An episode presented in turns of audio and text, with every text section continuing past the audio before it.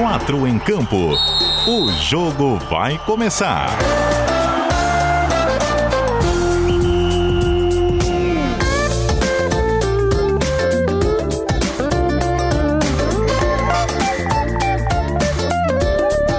Cadu Reis.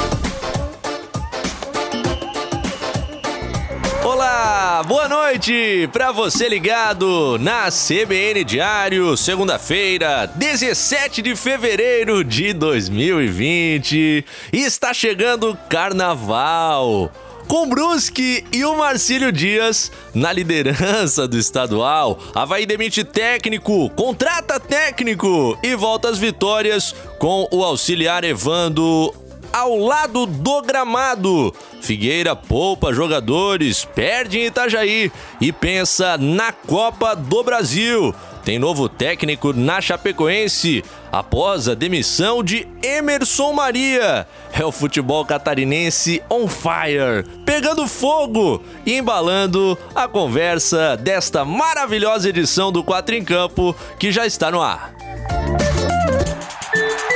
Escalação time que começa com a operação da mesa de áudio do Marcelo Júnior nas picapes da CBN Diário. Você nos acompanha ao vivo através dos 740 AM dos nossos aplicativos para o seu smartphone, o site cbndiario.com.br e a live em vídeo no facebook.com/cbn740am que eu estou acessando neste exato momento para compartilhar aqui com os nossos queridos seguidores do Twitter. Você participa com os comentários na live do Facebook e também no WhatsApp, que é o DDD 48, número 99181 3800.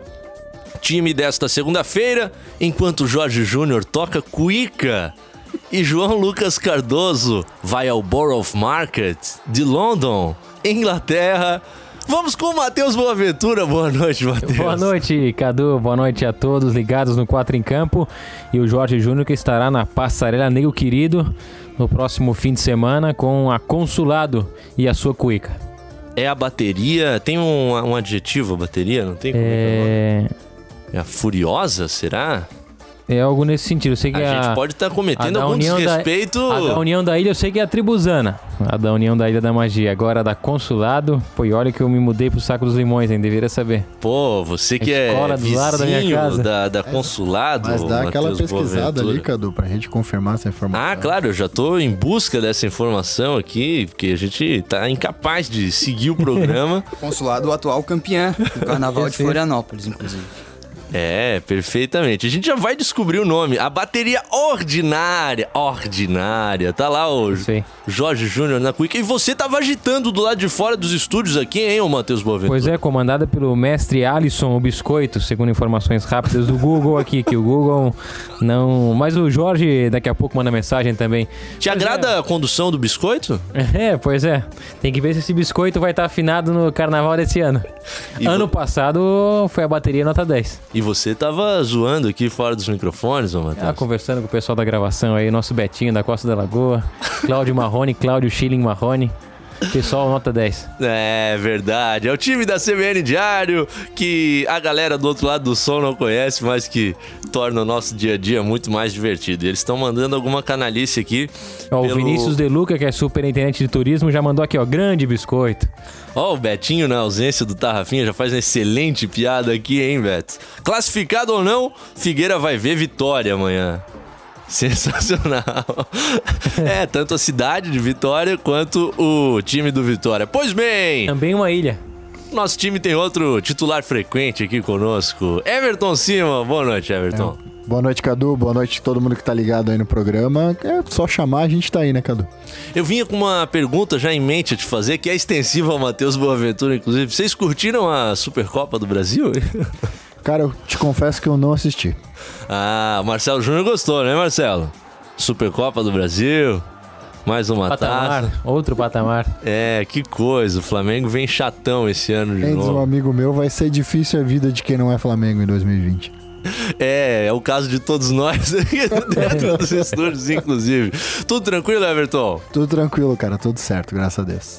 É isso aí. Conosco, aquele atleta promissor, um dos jovens talentos aqui da NSC Comunicação. A base no, vem como, cara? No Globo Esporte Santa Catarina, a base vem voando com Heitor Filho. Boa noite, Heitor. Boa noite, Cadu, amigos ligados na CBN. Muito feliz e honrado em participar com os amigos. Pô, e ocupando a cadeira que hora é do Robson Boa Morte, Exato. hora do, do Guto Marchiori, da Dani Valls, então responsa, né? É, responsa, mas temos que representar. Vamos em frente. E É indo isso aí. além, né, Cadu? Ah. Roberto Alves também. Ah, pra, pra não falar da Aí é, uma hora aí é da o- tarde. aí é outro patamar. Não, é, se a gente começar a comparar com a uma hora da tarde aqui, vai ficar complicadíssimo. 8 horas e 8 minutos. Que legal ter você conosco. Roda a vinheta do primeiro tempo, senhor Marcelo Júnior. Primeiro tempo. Muito bem, aquela trilha bacana. 8 horas e 9 minutos. Você já convidado a participar desde o início do programa pelo WhatsApp, que é o DDD 48, número 991813800 e também, é claro, com seus comentários na live do facebook.com/barra CBN 740 AM. O Valdinei do grupo Havaí Eterna Paixão já está ligado conosco dizendo que a galera do grupo está fazendo ações beneficentes. A turma participa de palpites e os três primeiros ganham camisas do Havaí. Ó, nada mal, hein?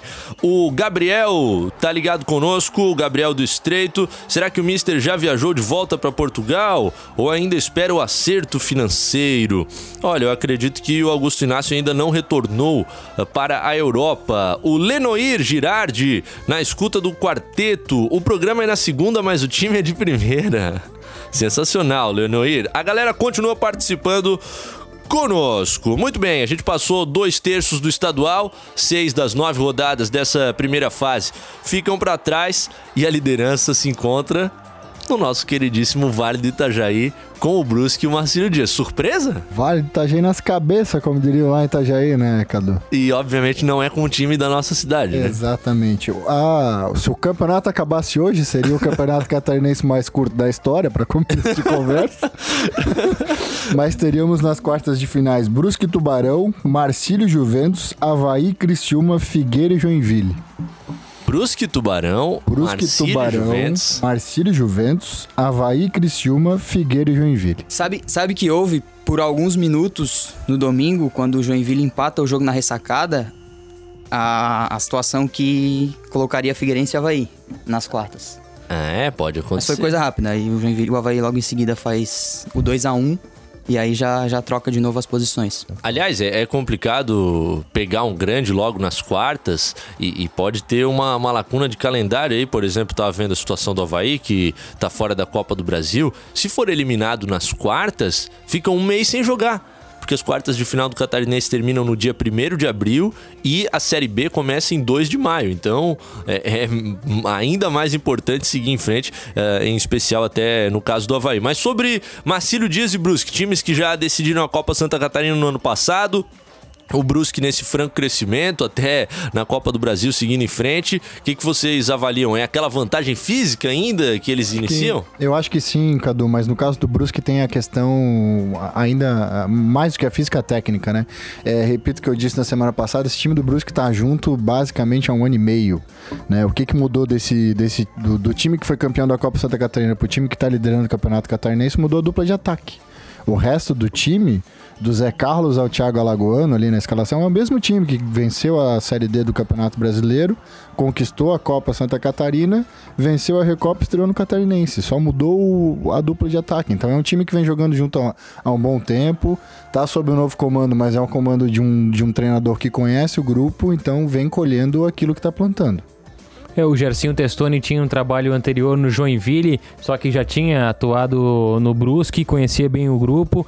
Isso ajuda e facilita muito essa continuidade, porque passaram treinadores, só que manteve a base e a forma de jogar que o Brusque vem mantendo. E se contarmos também a edição, sem ser a última da Copa Santa Catarina até a anterior, o Brusque vem de várias finais no intervalo de dois anos. É algo surpreendente a ascensão que teve o clube. E, e uma base desse time, né? A a base desse time vem jogando jogando junto há um bom tempo. O Zé Carlos se junta a esse time, o Cleitão que tá lá na zaga tá há um bom tempo nesse time. Então é um, é um time que vem jogando junto, tem conjunto, tem, tem é, entrosamento e aí a gente vai vendo no, no, no resultado, o resultado em campo. Né? É, eu acho que são campanhas que, que espelham bem o, o trabalho que é desenvolvido, né?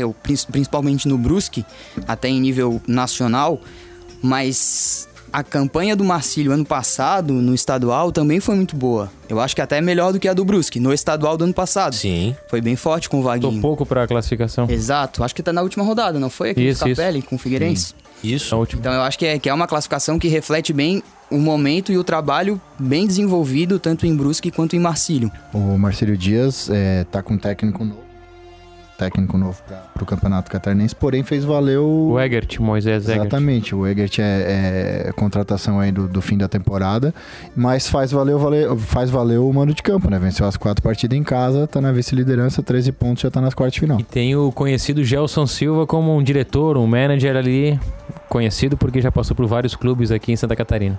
E olha o que a gente tem, são mais três jogos só pela frente, tem uma chance real o Marcílio ou Brusque terminarem nessas primeiras colocações, pegarem o confronto, por exemplo, com o Juventus. É bem verdade que lá de baixo pode vir a Chapecoense na oitava posição e aí vai endurecer para qualquer um dos dois, mas eles podem terminar ali na frente, tendo vantagem de decidir em casa uh, contra um time até mais fraco no caso do Juventus e a fórmula do campeonato permite muita coisa. Vocês acreditam em Brusque ou Marcílio voltando a uma final de estadual? Ou, ou será que ali na semifinal a, a, coisa engrossa demais? Eu acho que depende, vai depender do cruzamento, mas pelo futebol que, que os dois times vêm jogando, é, principalmente diante do seu torcedor, onde eles não, não, não, não perderam pontos, é possível pensar assim na semifinal ou eventualmente numa final de campeonato catarinense para um dos dois.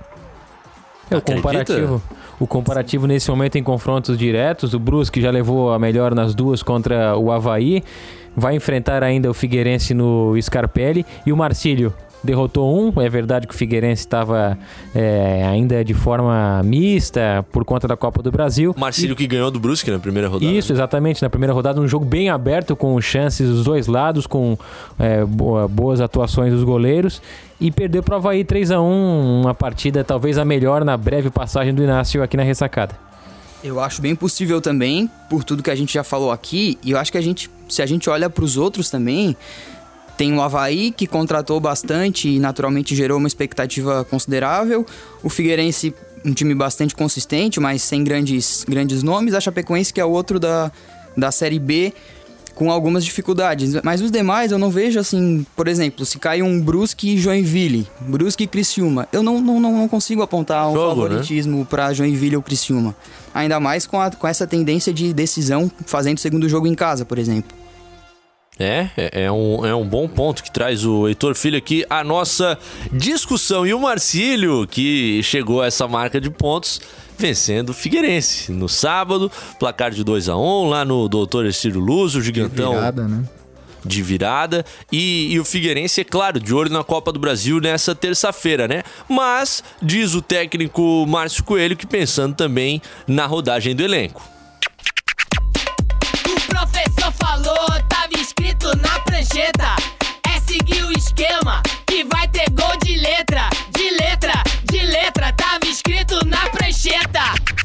Não só a importância é, é, da Copa do Brasil, mas também frisar, frisar que a situação no Campeonato Estadual é, apesar de ser tiro curto, a gente precisa também avaliar o nosso elenco, né? E, e hoje eu acho que era uma grande oportunidade para a gente é, entender é, e dar oportunidade para alguns atletas e perceber de, é, de fato quais são as carências, o que, que a gente precisa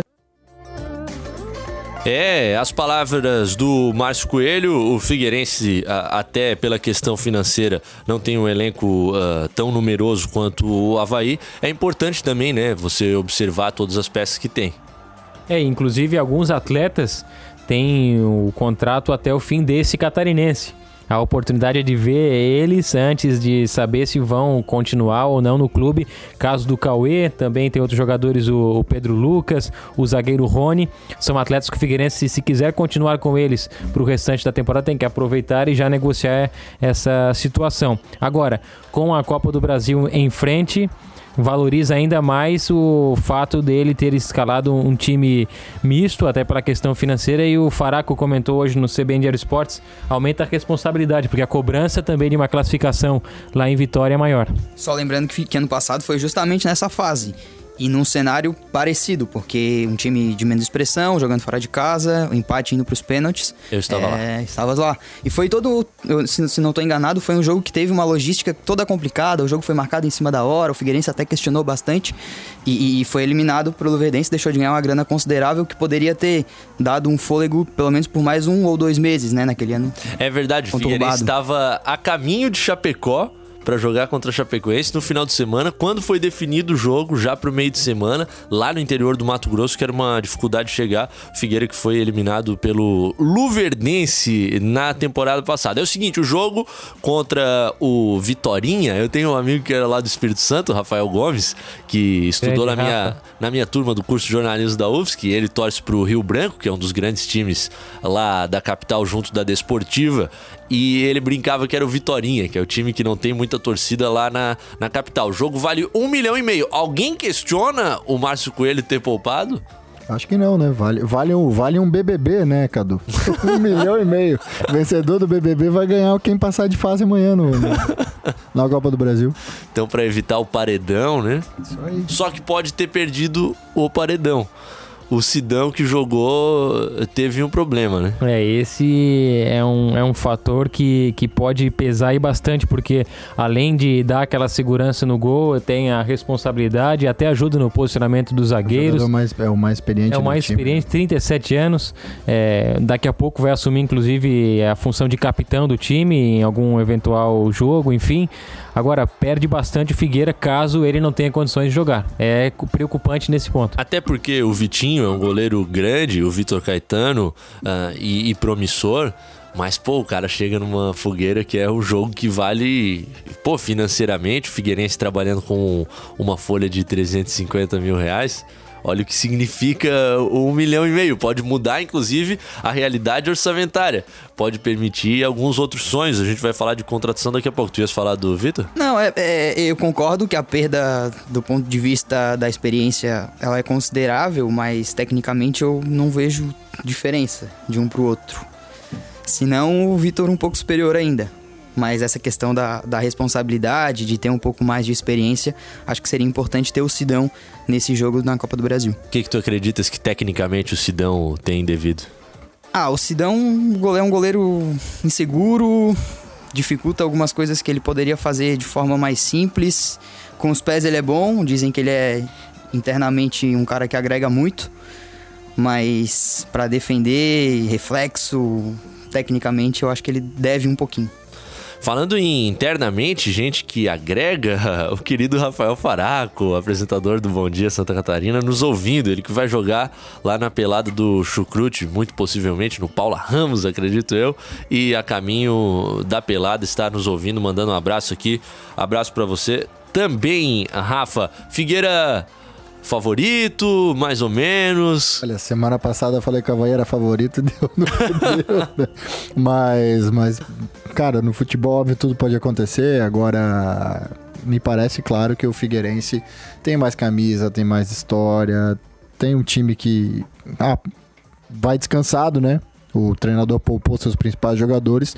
Então eu acredito, confesso que nunca vi o Vitorinha em ação, né? Então, mas, mas me parece que o Figueira vai com, vai com uma certa vantagem para esse confronto. Pelo menos no campo teórico. Pelo menos no campo é, teórico. É, dei uma pesquisada no Campeonato Capixaba para ver a situação no Vitória. Tá invicto na competição, são quatro jogos, quatro vitórias. Ó.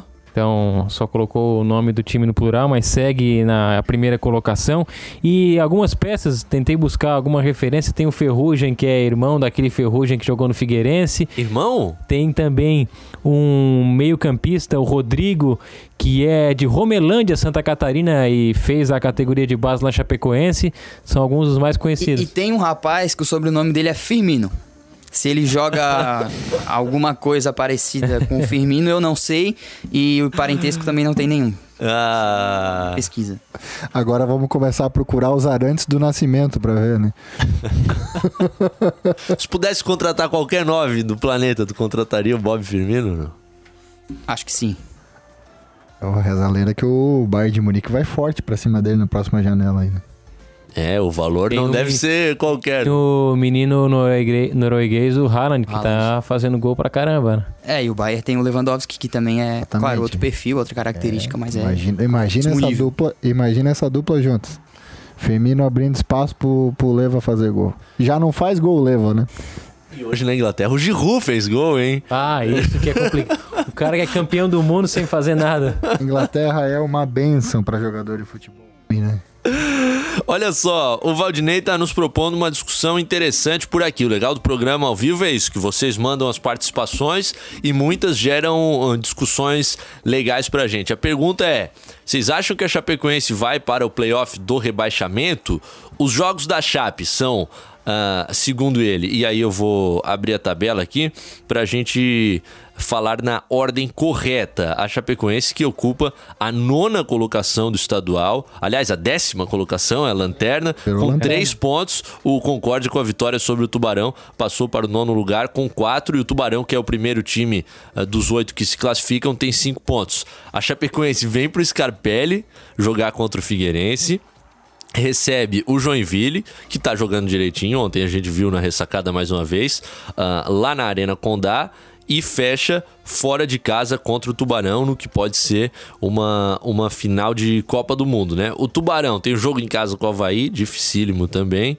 Ah, visita o Marcílio Dias, que pode estar brigando ali pelas primeiras colocações.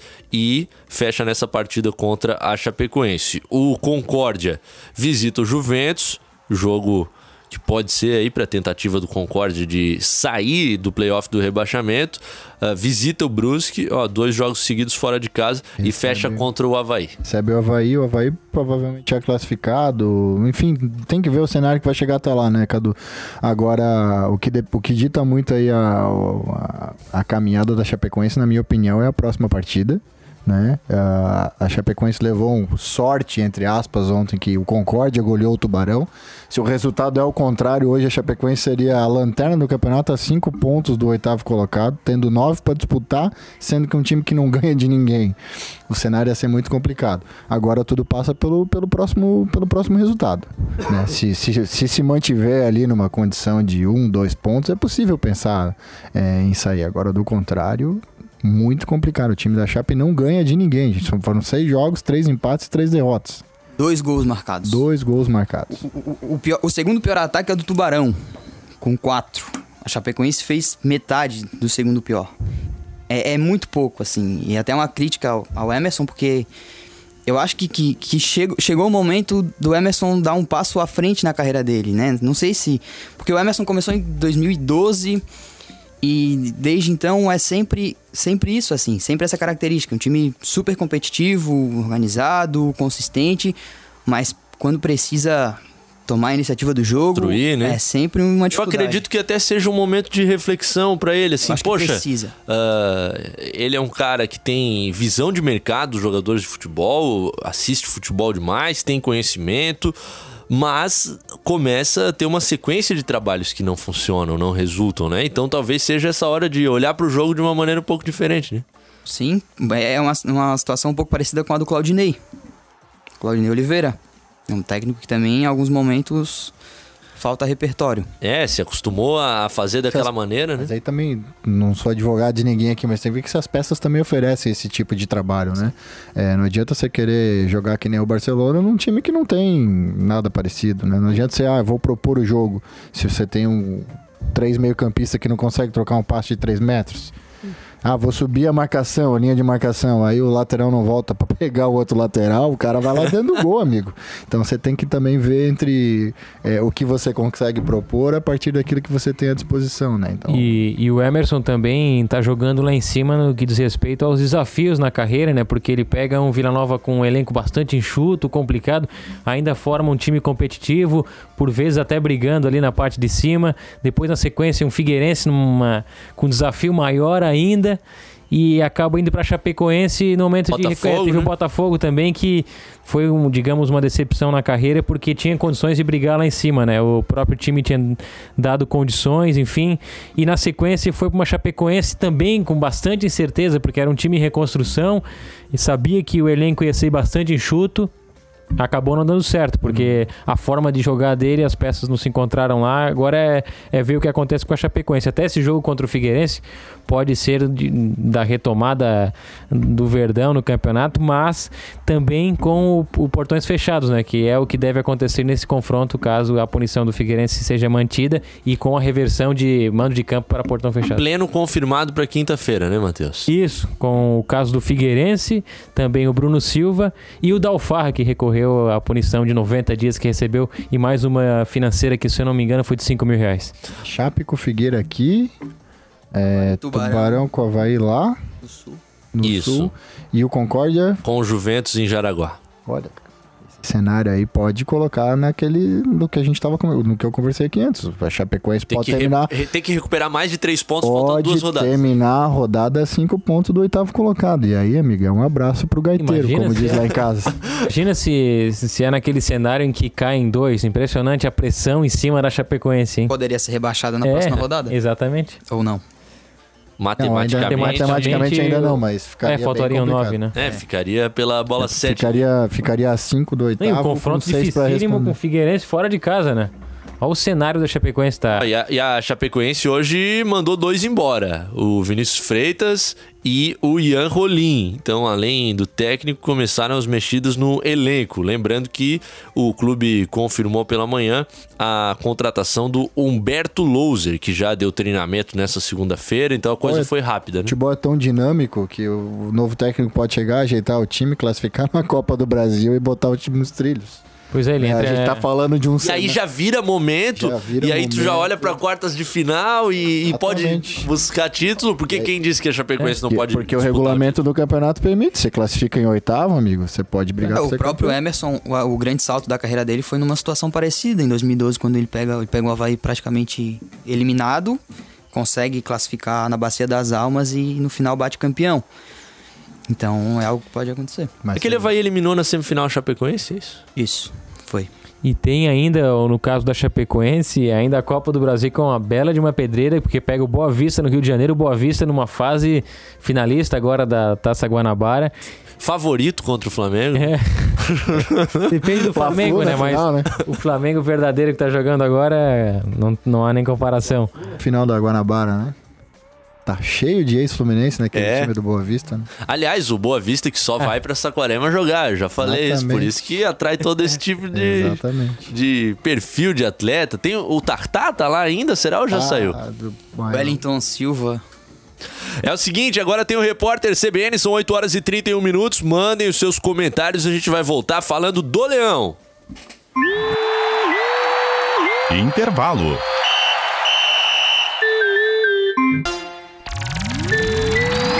Segundo tempo. 26 minutos, faltando para as 9. Nós estamos de volta com o 4 em campo que conta com a tua participação no WhatsApp DDD 48, número 991813800 e também na live do facebook.com/barra CBN 740 AM. Tá o Luquinhas de Capoeiras ligado conosco, dizendo o Vitorinha tem de destaque também Edinho, que é naturalizado iraniano, e o meia Tony Galego. Espetacular, Luquinhas esbanjando conhecimento sobre o Vitorinha. O Luquinhas, que é alvinegro e tá de olho, é lógico, na partida dessa terça-feira da Copa do Brasil. O Gabriel do Estreito perguntando por que, que o jogo não ocorre naquele bom estádio de Cariacica, que é o Kleber Andrade. Vão levar para um menor e acanhado? É, o Vitorinha vai jogar lá no estádio dele, que é o Salvador Venâncio da Costa, com capacidade para 3 mil pessoas. E eles tuitaram hoje mais cedo que faltavam apenas 200 ingressos para esgotar a participação do Vitória na, no jogo. Pois é, então será aquele caldeirão? Eu não sei qual é o estado atual do gramado, tô vendo uma foto aqui, possivelmente do ano passado, e não era bacana. A gente vê diversas cores, diversas partes diferentes do gramado, então pode ser desafiador para o Figueirense também o terreno nessa terça-feira. Valeu a participação. Futebol raiz, Cadu, é isso?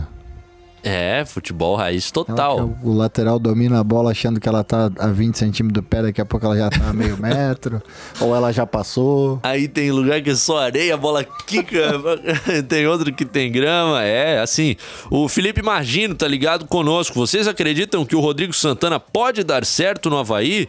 Haja visto que os times dele jogam de maneira reativa, um time que preza por uma defesa mais consistente, etc. E segundo palavras do Marquinhos, o elenco montado para 2020 seria um time para propor o jogo e atacar o adversário. Os jogadores contratados têm essas características. É algo que o Rodrigo Faraco também escrevia há pouco lá na sua coluna, quem quiser ler no portal NSC Total eu ia começar a discussão do Havaí pelo Mister, mas vamos começar pelo final, então, pelo novo técnico e, e, qual a opinião de vocês? É mais ou menos isso, né? Ele vai ter que mudar um pouco o perfil, porque ele tem um Havaí que, teoricamente, deve propor jogo, né? É, até pelas contratações, o Havaí contratou bem do meio para frente, não é um time que focou na sua defesa para a montagem do elenco em 2020. Ou seja, é para propor jogo e vamos ver daqui para frente o que o Rodrigo Santana vai alterar, né? principalmente no esquema que já vamos ver categoricamente se vai para aquela função com dois zagueiros ou três zagueiros, né? Que o Havaí agora entrou meio que nessa, nessa questão de, de discutir o seu formato de jogo. O Evandro já voltou com os dois zagueiros, o time venceu e essa deve ser a tendência, pelo menos até pelo time do Atlético que ele trabalhou no ano passado, né? Num esquema assim. E pelas referências que até você trouxe, né, Cadu, com o Léo Gomide lá de Minas Gerais, um pouco mais reativo os times em que ele treinou. Agora vamos ver no Havaí. E aí, tu que é o da tática? É, eu acho que sim, mas é, o Atlético do ano passado tinha algumas dificuldades defensivas quando ele assumiu. O, é, o time do Levir era um time bem desorganizado, né? confuso, né? bagunçado. E no começo ele organiza bem, depois o trabalho cai um pouco, mas os bons momentos dele no Atlético foram jogando de forma mais reativa. E quanto a com três ou linha de quatro, eu acho que ele é mais adepto à linha de quatro. Vi uma entrevista essa semana ele dizendo que é muito amigo do Fábio Carilli, que ele foi ao Corinthians ficar um tempo estudando. Carilli que também é reativo bom, né? O Corinthians nesses, nesses últimos anos aí foi sempre linha de quatro, então acho que... Claro, né? Em algumas situações específicas, sempre há algumas... Aquela, aquela pergunta altamente subjetiva, ah, agradou o nome a vocês? Eu confesso que me pegou de surpresa me pegou de surpresa. Não, não sabia o que esperar, mas, mas pegou de surpresa. Achei que o Havaí de repente fosse buscar um, um nome mais consolidado, até mesmo aqui no mercado catarinense, projetando uma Série B.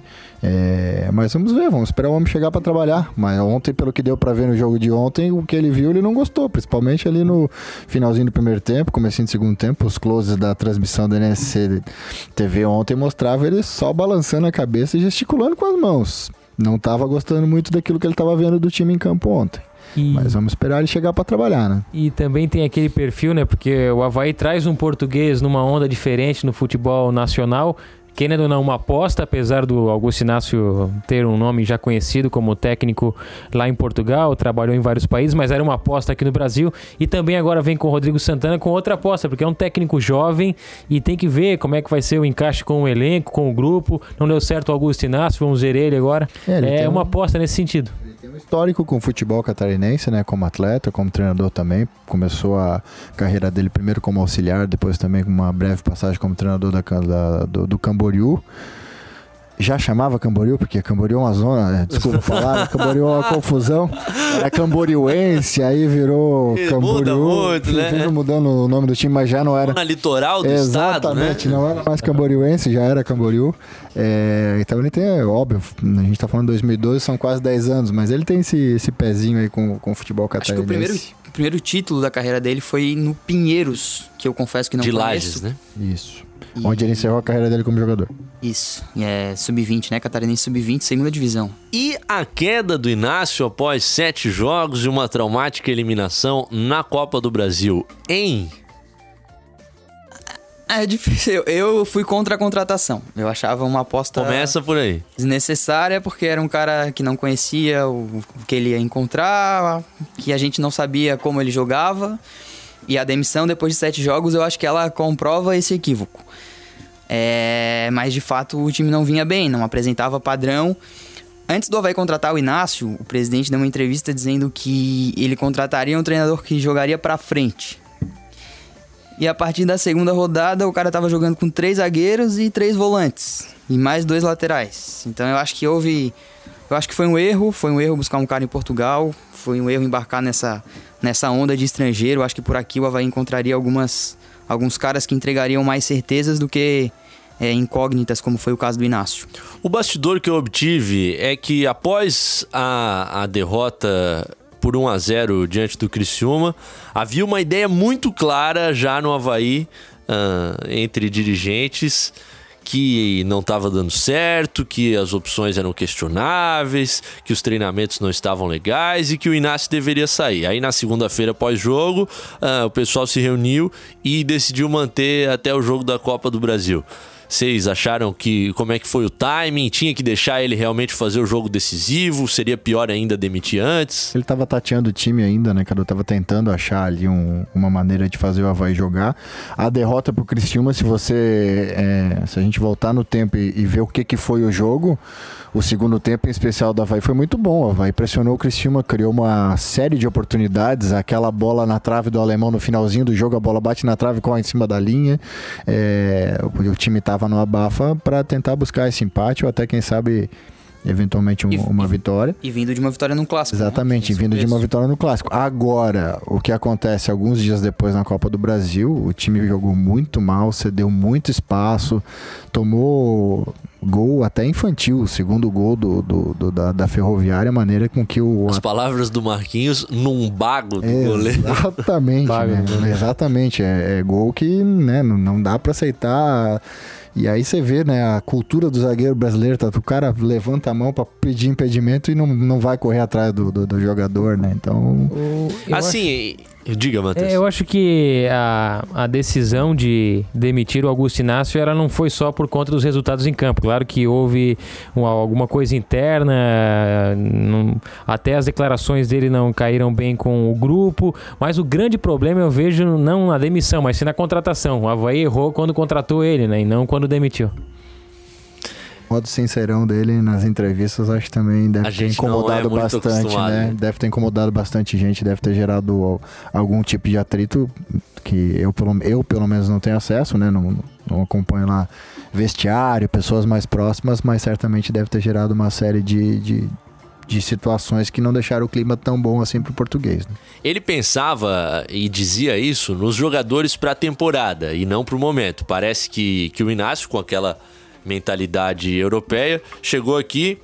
Pô, meu objetivo qual é? Subir para a Série A do Campeonato Brasileiro. Beleza, o meu ano tá lá na Série B. Aí, por exemplo, ele não leva o Kelvin pro jogo de Araraquara. O Kelvin joga 90 minutos no domingo e mostra o que mostra. Vocês acham que o Inácio também não, não entendeu a velocidade e como funciona o ritmo do futebol brasileiro?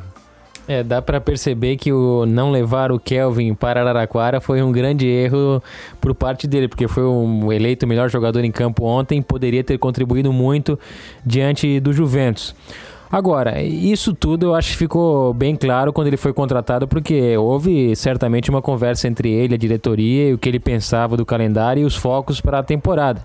E eu não acredito que, por exemplo, o Batistotti deu carta branca para ele escolher, olha, a gente tem um catarinense aqui, mas pode fazer alguns testes, enfim, nosso objetivo é a Série A. Claro que não, eu acho que existia a cobrança para ele chegar bem no catarinense nas finais e também garantir pelo menos uma terceira fase de Copa do Brasil, a Havaí projetava uma quarta. A decepção foi a partir disso. É, e aí o Mister, depois de sete jogos, acaba se despedindo do Leão da Ilha. 15 minutinhos faltando para as nove, a galera participando Deixa na eu live. Te fazer uma provocação, uma provocação. Provoque-me. E o Augusto tem lugar no Brasil? Alguém, você acha que ele tem mercado pra ficar no Brasil? Vocês Eu acham? acredito que não. Ainda mais pela passagem pelo Havaí, né? Talvez tivesse com um bom trabalho aqui. Nem- não, nem- não digo que não tenha capacidade e competência pra para comandar um time aqui no Brasil, mas a tua pergunta é mercado. Eu acho que Pois é, nessa- mas e nessa onda do, do- do- dos portugueses, do português, do técnico estrangeiro, será que um outro clube não investe no, no, no Inácio? Pode ser, mas se você olhar para o futebol português atual, tem técnicos mais jovens surgindo com ideias mais novas e um Inácio que é bem verdade, ganhou uma, uma taça de Portugal com o Moreirense 2016-2017, uma taça da Liga, aliás, ah, um título inédito na história do clube, mas em uma competição mata-mata, ah, de, de jogo único na semifinal e na final, trabalho consistente assim já não tinha há alguns anos. Por isso, talvez em Portugal ainda tenha mercado por todo o nome que ele tem lá, é um campeão ah, nacional do- da temporada 1999-2000. Mas, pô, aqui no Brasil, depois de tanto tempo, acho que talvez a gente continue olhando para técnicos portugueses. Mas com essa passagem tão rápida, na minha visão, acho que fica complicado pro, pro Inácio aparecer em outra equipe. Não, eu acho que é terceira prateleira pra baixo em Portugal. né? O próprio Jorge Jesus, que aqui é é máximo, em Portugal ele não é top dos tops. Não é. O sucesso do Jesus em Portugal é dentro de Portugal. Na Europa, por exemplo, no campeonato inglês, você tem um monte de, de português. Mourinho, Nuno, Espírito Santo, são todos portugueses que estão acima do Jesus. E o Overhampton tá jogando uma bola. É, os portugueses têm ganho vários mercados, né? Que é um desafio que os técnicos brasileiros nunca. O ex-técnico do Everton, graças a Deus, foi mandado embora. Que era? Era um português. Marco Silva. Tu torce pro time que tem o teu nome, cara? Sim, senhor. Mr. Carlo Ancelotti chegou pra arrumar a bagunça lá, hein? Ó, O pombo tá voando. futebol O reativo. pombo tá voando. Ele achou ali ele, o Calvert-Lewin. O Calvert-Lewin é o próximo 9 da seleção inglesa e o pombo tá voando lá com ele. Ó, o Jorge Pai, que é pai do Jorge Júnior, diz que o Jorge Júnior não está no programa, mas tem alguém com a voz dele.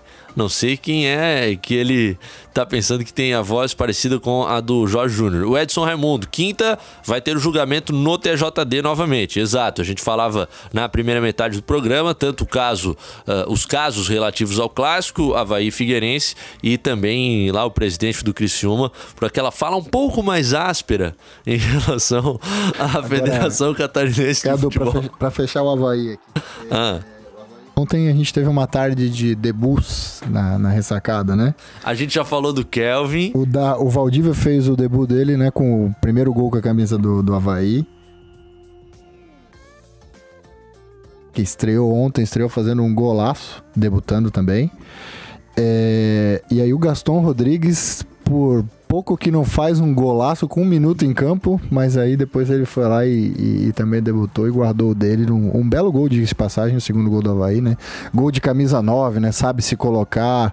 Acho que a bola vai sobrar aqui e, e faz um belo gol. Então acho que é o- foi uma tarde de debuts ontem, né? Chegou o 9 da ressacada.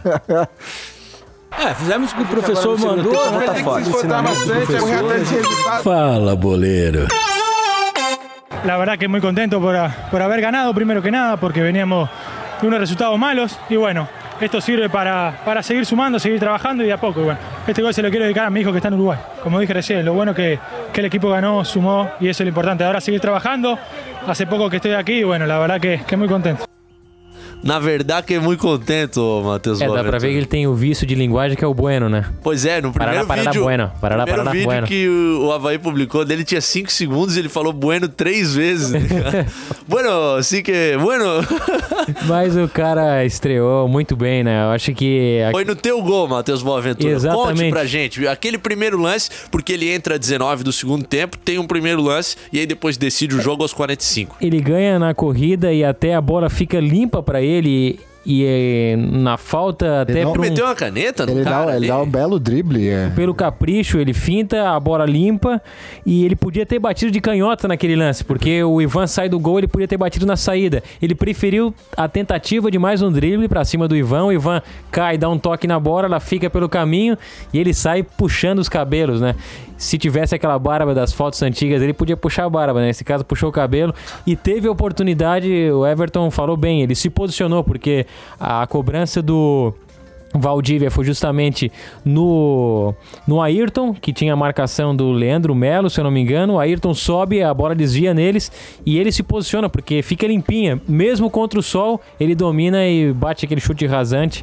Eu acho que a estreia é boa e as referências que nós tínhamos do, do, do Gaston, principalmente a passagem dele da LDU, é a referência que o Havaí tem para para teve para trazer ele agora, né? Porque os números anteriores no, no Penharol não tinham sido tão bons. Agora, de fato, com o posicionamento dele, grande estreia. Heitor Filho, há um 9 jovem e promissor no elenco da casa e há um 9 que chega fazendo gol. E aí? É, eu acho que é importante até para o jovem, porque o Jonathan, muito bom, talentoso, inteligente, mas a gente sabe que precisa melhorar um pouquinho na, na parte física. E eu acho que essa, essa quantidade de, de, de boas contratações que o Havaí tem feito, se o Rodrigo souber administrar, eh, elas podem elevar muito o nível de, de competição interno. Eu acho que pode ser muito importante para o Jonathan melhorar, elevar o nível dele, assim como para o próprio Gaston. E só um detalhe, o Boa falou, lembrou que o gol foi de escanteio, é verdade. O Havaí tem feito alguns gols de bola parada. Não foi, não foi de cabeça, mas a bola vem de um escanteio. E a batida do Valdívia é boa, né? Acho, acho que tá muito associado a isso, né? Porque ano passado o Havaí não tinha um grande batedor de bola parada. O gol, o gol do Jonathan no clássico surge de, um- de uma bola parada. Ontem também. Contra o Marcílio. Acho que são dois gols de bola parada. São, são dois gols de Zé bola parada, Marcos. duas batidas do Valdívia, um gol do Zé Marcos e um gol do Ayrton. É. De pênalti também? Do Já são quatro. Acho que é, É, mais no 50%. Clássico já acontece? Sim. É, e, e o Havaí tem dois jogadores talentosos, né? Diferentes, que talvez os outros times do estado não tenham, Valdívia e Kelvin, né? Um nível acima, né? O Kelvin E olha que é- o Kelvin jogou um jogo, é sabe? mais corredor do que talentoso, na minha opinião. né? O Kelvin? Isso. Acho que o talentoso do- dos dois realmente é o Valdívia. Consegue pensar o jogo, pifar, pifar os parceiros. É outra Acho que ele característica, isso. né? O Kelvin é mais corredor, é botar na frente, abrir espaço para passagem de quem vem pelo meio. É, um 9 como o Gaston, ter um cara como o Kelvin do lado é, é fundamental para ele abrir espaço, atrair marcação e dar espaço pro 9 jogar. E é bom que o Kelvin cava a falta e o Valdívia cobra, né? E, Exatamente. do- e dos dois pontas nesse momento do Havaí, que tem algumas é, posições ainda para melhorar. No caso do Kelvin, o próprio Evandro falou ontem que a finalização, ele teve uma oportunidade num lance em que o Bruno Silva arranca com opções de um lado e de outro. Ele prefere o Kelvin que bate de perna direita, que não é a boa de fato, né? Mas Mas o Havaí correu o risco desnecessário e fez eu perder dinheiro nessa brincadeira ontem com apostas esportivas, que foi não matando o jogo quando tava 1x0, né? Porque o Havaí teve várias Uma, jogadas duas, ali. três, é. E é o outro ponto que eu ia citar de jogadores que precisam melhorar algum fator ou outro, né? O caso do Vinícius Jaú, que tem essa potência, essa explosão, a velocidade, às vezes prende demais a bola. Só que ontem teve, eu contei cinco oportunidades de cruzamento, ele errou os cinco cruzamentos. Tem que melhorar esse último passe dele na linha de fundo, porque ele tá chegando bem, tá faltando é um entrosamento ou algo nesse sentido Ele também. tem o um contra um, né? Ele pedala, vai pra a explosão, cima. a velocidade dele. Não é. Essa bola do Kelvin ontem eu jurava vendo na TV que ele ia cortar pra esquerda, né? Tava na cara que ele ia dar aquela pisadinha, deixar o marcador passar lotado e chapar de canhota que é a perna boa dele. Mas ele preferiu arriscar de direita e, e fez o que fez. Agora, o Havaí, além de ter o, o talento do Valdívia no meio, tem pontas que permitem fazer o teu time jogar, porque a bola cai no Rildo, ele constrói algumas coisas. Muitas vezes ele desacelera, mas puxa o jogo pra construir no meio. O Kelvin ou escolhe a linha de fundo, ou chama o drible, encontra um passe também. Enquanto isso, o time vai se aproximando, né? Ontem vinha Lourenço passando pela direita, o Bruno Silva ocupando aquele espaço também. Na esquerda, o Valdívia já combina mais. O Capa, o tão falando Capa também chegando na linha de fundo. Ah, tu mexeria nas laterais do Havaí, ô, ô, meu querido Heitor Filho? Lembrando que o Arnaldo não tá à disposição agora, então o Lourenço vai jogar na direita. Acho que nessas duas semanas que o Rodrigo vai ter, uma das alterações será no capa. Acho que ele vai entrar com o Leonan. Inclusive, eu não sei se o Leonan chegou a trabalhar com ele no Atlético. É verdade. Mas ele foi. O Rodrigo foi semifinalista do Campeonato Mineiro pela URT. E aí o Leonan o enfrentou na, na semifinal do Mineiro. Não sei se chegaram a trabalhar juntos no Atlético. Acho que uma troca é, é essa, o Leonan pelo Capa, algo que deve acontecer é, naturalmente. E queria destacar também a partida do menino Jean Martin, né? Que Pegada, né? é rápido, um volante que acho que desde o Judson o Havaí não tinha um volante com essa característica, Colocaram claro. ele na posição, né? É, é que só, só é, eu não tô comparando o Jean com o Judson. Era, tá. Mas é do ponto de vista da característica, o Havaí não encontrou desde que o Judson saiu um volante com essa característica. Eu achei ele um pouquinho nervoso ontem. Eu acho que ele toma um cartão amarelo, não lembro a minutagem, mas é ainda no primeiro tempo num lance típico de, de jogador jovem nervoso, né? Ele perde o tempo da bola, dá uma machadada ali pra matar a jogada, toma um amarelo. E pra quem tá jogando num 4-1-4-1, ele sendo um das duas linhas, era muito, muito complicado, né? Muito Tomar complicado. um Talvez cartão tenha logo no início. isso. Exatamente. Cinco minutinhos faltando para as nove, uma quebradinha de 30 segundos no programa pra gente voltar com a prorrogação e os destaques finais desse quatro em campo. Quatro em campo. Prorrogação. Quatro minutinhos faltando para as nove, meus queridíssimos. Vocês têm recados, vocês têm mensagens finais ou a gente pode ouvir a participação de um, de um amigo em férias aí? Estamos liberados. E não é o Tarrafinha, que em breve volta, hein, para ocupar esse Tá maravilhoso de férias espaço. e quer trabalhar, é isso aí? É, o da Cuica, o Jorge Então da tá Cuica. bom. Bota a trilha do Dolly Bet aí, ô, ô meu caro Marcelo Júnior, te pegar de surpresa aqui, que o personagem nem participa do programa hoje e o apresentador solicita. Muito bom. Vamos ouvi-lo aqui no áudio do meu WhatsApp. Será que vai funcionar, meu Deus do céu? Vamos lá. Jovens do 4 em campo aqui, um dolly bet de férias, rápido. Ah, Pai bola, Vitória e Figueirense. ah. Mais de dois gols e meio. É um jogo com tendência a um placar bailarino, um 3x1, 4x2, uma coisa assim. Então, mais de dois gols e meio. E se quiser fazer uma dupla chance, empate ou vitória do Figueirense e mais dois e meio. Na maior de 2.10, dá pra faturar legal. Abraço, queridos. Sensacional. Ó, esse Cara, tá empate ou vitória do Figueira é um- uma boa aposta. Se, se pagar 2 para 1, um, como ele falou mesmo, empate ou vitória do Figueira é uma aposta que dá pra fazer nessa terça-feira aí no jogo lá do Espírito Santo. Só pra gente não ficar alheio ao que acontece no planeta, tem um na canela aí, ô Marcelo Júnior, já que eu estou lhe surpreendendo nessa reta final de programa. Tô querendo quebrar o operador Na canela. na canela, lá para Portugal.